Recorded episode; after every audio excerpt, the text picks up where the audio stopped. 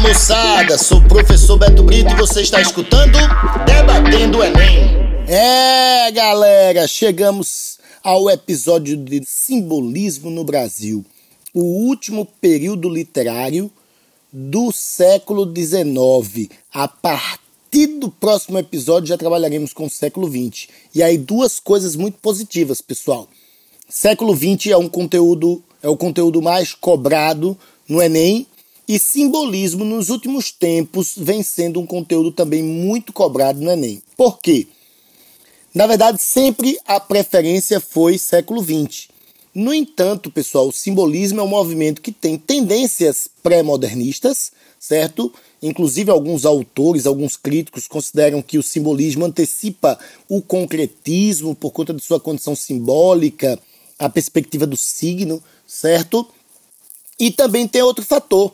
As questões do Enem são questões elaboradas principalmente para análise de texto, para interpretação textual. E o simbolismo é muito bom para isso. Porque o nome da estética já diz, não é, pessoal? Simbolismo é o movimento dos símbolos. E por que chamamos simbolismo? Porque o final do século XIX começou a ficar um pouco, vamos assim dizer, cansado com aquela produção parnasiana, tá ligado? A produção parnasiana, pessoal, era uma produção muito direta, muito objetiva, que não permitia ao leitor fazer uma interpretação do texto.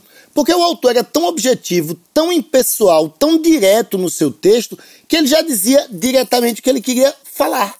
Então o poema, pessoal, era meramente estético, era bonito esteticamente, mas o conteúdo não era tão interessante. Os simbolistas diziam: não, velho, o que há de mais interessante num texto é quando você consegue fazer com que esse texto diga outras coisas nas entrelinhas. É procurar o que a palavra quer dizer por trás da palavra. E aí então o simbolismo investiu nessa condição do símbolo, da sugestão.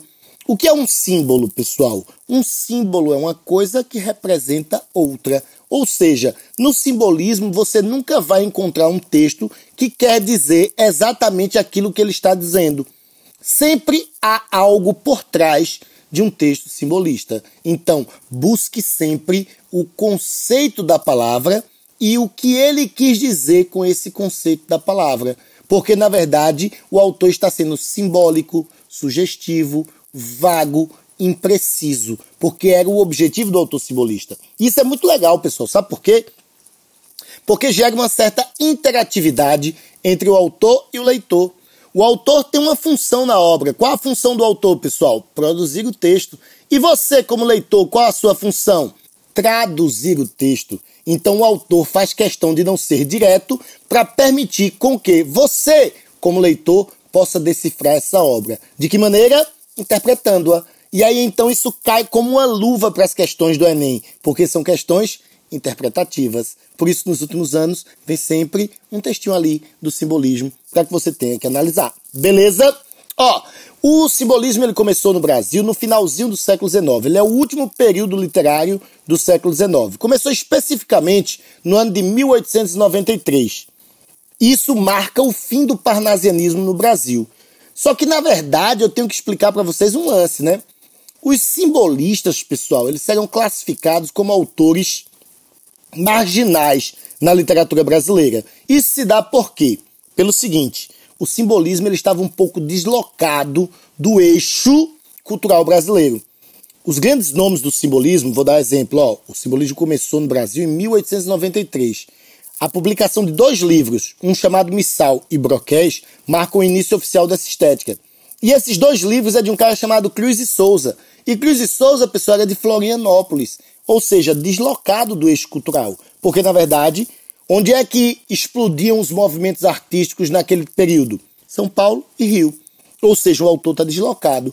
O outro autor de grande destaque, pessoal, vai ser um carinha chamado Alfonso Guimarães. Professor, nunca ouvi falar dele. É a condição de marginalidade. É um autor do interior de Minas, pessoal, de uma cidade chamada Mariana. Ou seja, também fora do eixo cultural. Isso impedia que esses autores ficassem tão populares quanto os outros autores que viviam nesse eixo cultural. E aí então os autores parnasianos como Olavo Bilac, Raimundo Correia, Alberto de Oliveira, terminam sendo autores muito mais famosos do que os autores simbolistas. Então, eu disse a vocês que o início do simbolismo, no ano de 1893, marcou o fim do parnasianismo, mas esse fim não é um fim completo, não. É apenas um marco simbólico. O início do simbolismo deveria pôr fim ao parnasianismo, mas não conseguiu, porque os holofotes, pessoal, estavam todos virados para aqueles artistas que viviam no eixo cultural brasileiro, ou seja, os parnasianos. Então a fama vai ficar para os parnasianos e os simbolistas ficam marginalizados. E isso que ocorreu no Brasil, pessoal, é o processo exatamente inverso do que ocorreu na Europa. Na verdade, os autores que não ficaram muito populares lá na Europa foram os parnasianos.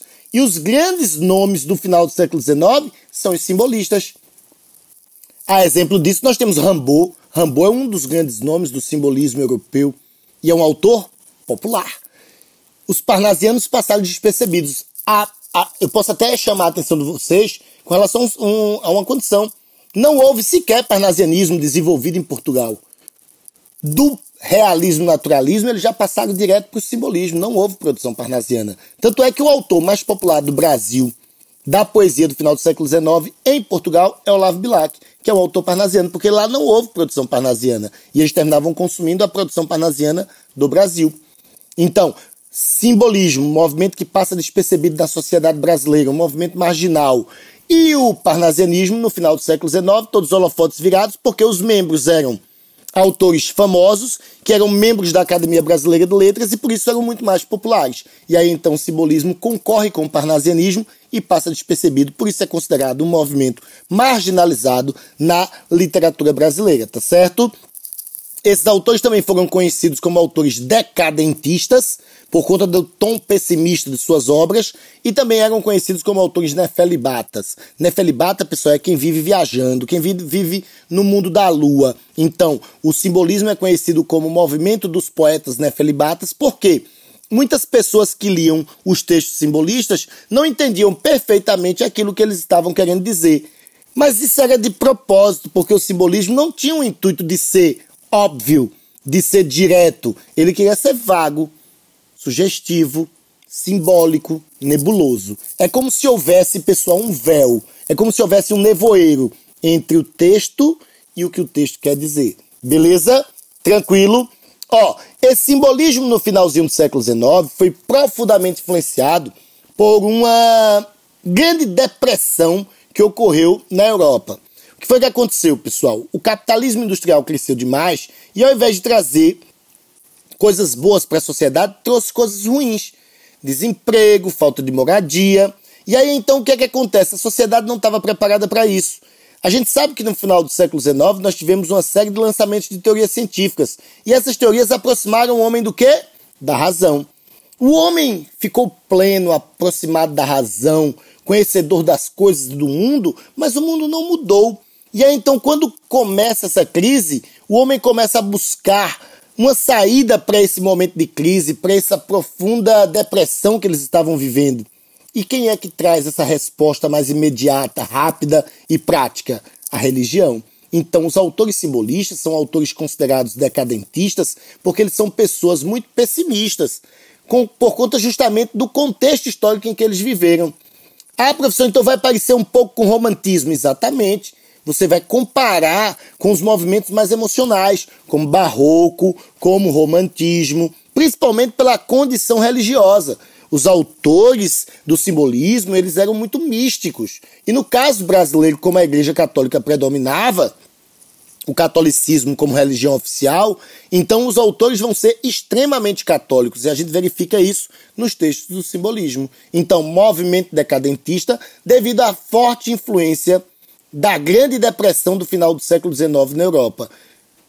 Crise que foi, é, vamos assim dizer, motivada pelo crescimento do capitalismo industrial, gerando desemprego, mortalidade, falta de moradia, marginalização, e isso gerou uma certa confusão social e as pessoas buscaram, no, por meio do texto, da religião, uma saída para os seus problemas. Por isso que é uma época mais emocional, uma época mais pessimista.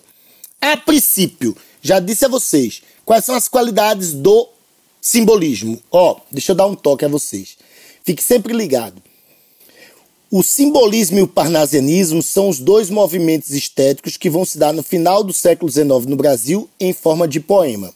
Então é muito comum que os vestibulares cobrem questões com esses dois estilos, um poema parnasiano e um poema simbolista, para que você possa comparar. Os dois estilos gostavam do poema, os dois estilos gostavam do soneto, os dois estilos gostavam da forma.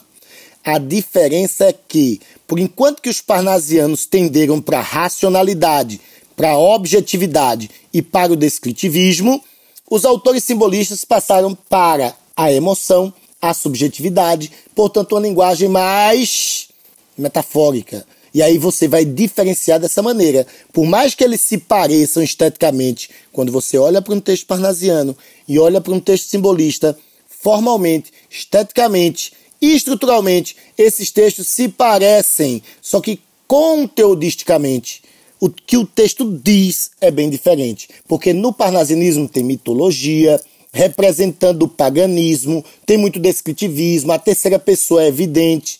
Já no simbolismo, não. A primeira pessoa toma lugar da terceira pessoa, a linguagem é metafórica, é sugestiva. O texto é religioso, católico, então é bem diferente, tá certo? Então, por mais que sejam textos em forma de poema, esse poema será emocional. Uma das marcas do simbolismo, pessoal, que vem dessa emocionalidade, certo? Desse emocionalismo, é a sugestão. O autor simbolista ele queria fazer uma obra, pessoal, que seria uma obra ali que não diz a coisa diretamente. E aí, para isso, ele diz: vou recorrer à sugestão. Como é que eu posso sugerir? Sendo vago, não sendo direto. E uma das maneiras que eles mais gostavam de não ser direto era por meio do uso de figuras de linguagem. Claro, as metáforas são evidentes, no entanto, a marca mais, mais evidente, a coisa que é mais marcante na obra simbolista é uma figura de linguagem chamada sinestesia. E eu vou explicar para vocês. Os autores simbolistas, pessoal, eles eram autores que valorizavam demais as questões sensoriais. Eles queriam fazer uma correspondência entre os sentidos e misturar visão, contato, paladar, audição, olfato, tá ligado? Então, o objetivo deles era misturar tudo isso, porque eles diziam que quanto mais misturasse, mais aguçava as sensações do ser humano. Então, o simbolismo deve ser entendido como um movimento sensorial. Só que ele é sensorial sem ser direto. E aí, justamente por ser sensorial sem ser direto, ele vai ser sugestivo. E aí, por isso, eles usam muitas sinestesias. O que, que seria uma sinestesia? Que é a figura de linguagem marcante do simbolismo. A sinestesia corresponde, pessoal, a uma sugestão sensorial. É quando você usa uma qualidade de um sentido para qualificar outro. E assim você deixa uma coisa sugestiva e sensorial ao mesmo tempo. Fica difícil falando assim, mas deixa eu dar um exemplo. Acredito que todos vocês já se depararam com a velha história de dizer assim: ah, que perfume gostoso! Só que perfume gostoso não faz sentido, não é lógico, porque perfume está diretamente ligado ao olfato e gostoso está diretamente ligado ao paladar. Houve uma confusão. Só que houve uma confusão sensorial e sugestiva que é fácil de se desvendar. A gente pode imaginar que a primeira pessoa que falou isso na vida deve ter assustado a pessoa que escutou, não é? A pessoa que escutou fez: Ei, tu falou errado, velho. Tu disse assim, ó, que perfume gostoso. É não, era que perfume cheiroso. Aí a pessoa que falou explicou, né? Não, eu quis dizer que o perfume, a sensação de cheiro desse perfume é tão agradável quanto o sabor de uma boa comida. E aí já ficou mais claro, já ficou mais nítido, não é? Mas para deixar sensorial sugestivo, basta dizer perfume gostoso. Porque você é que vai ter que fazer essa tradução, essa interpretação. Claro que eu usei um exemplo que é muito comum, que é muito óbvio, né, que a gente usa no dia a dia, certo? Mas os autores simbolistas vão usar isso de maneira muito, muito, muito, muito, é, vamos assim dizer, exagerada nos textos. Então vocês vão perceber facilmente que há uma mistura de sentidos. E isso nós chamamos de sinestesia. Cada movimento literário emocional, pessoal, tem uma figura de linguagem que é mais marcante. Por exemplo, a gente falou aqui no podcast de barroco.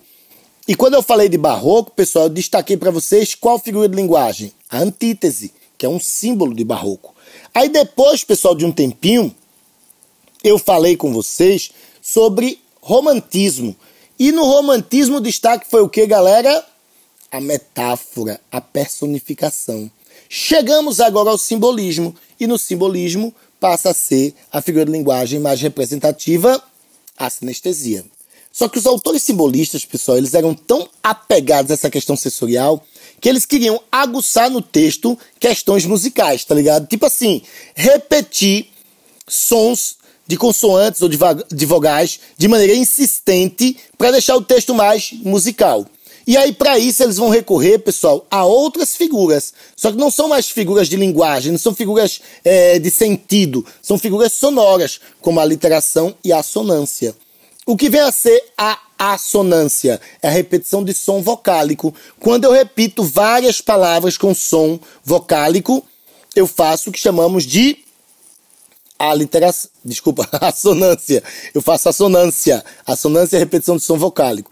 Aí quando eu repito vários sons de consoantes, eu faço o que chamamos de aliteração. É muito comum você encontrar a literação no texto simbolista. Isso mostra que o autor estava tendendo à musicalidade. Por exemplo, ó, o exemplo clássico de aliteração é vozes, veladas, veludosas, vozes. Isso aí é um trechinho de um poema do Cruz de Souza, o grande poeta do simbolismo brasileiro. E ele fez, ó, insistentemente, de propósito, vozes, veladas, veludosas, vozes, volúpia dos violões perceberam que ele usou um monte de V, pessoal.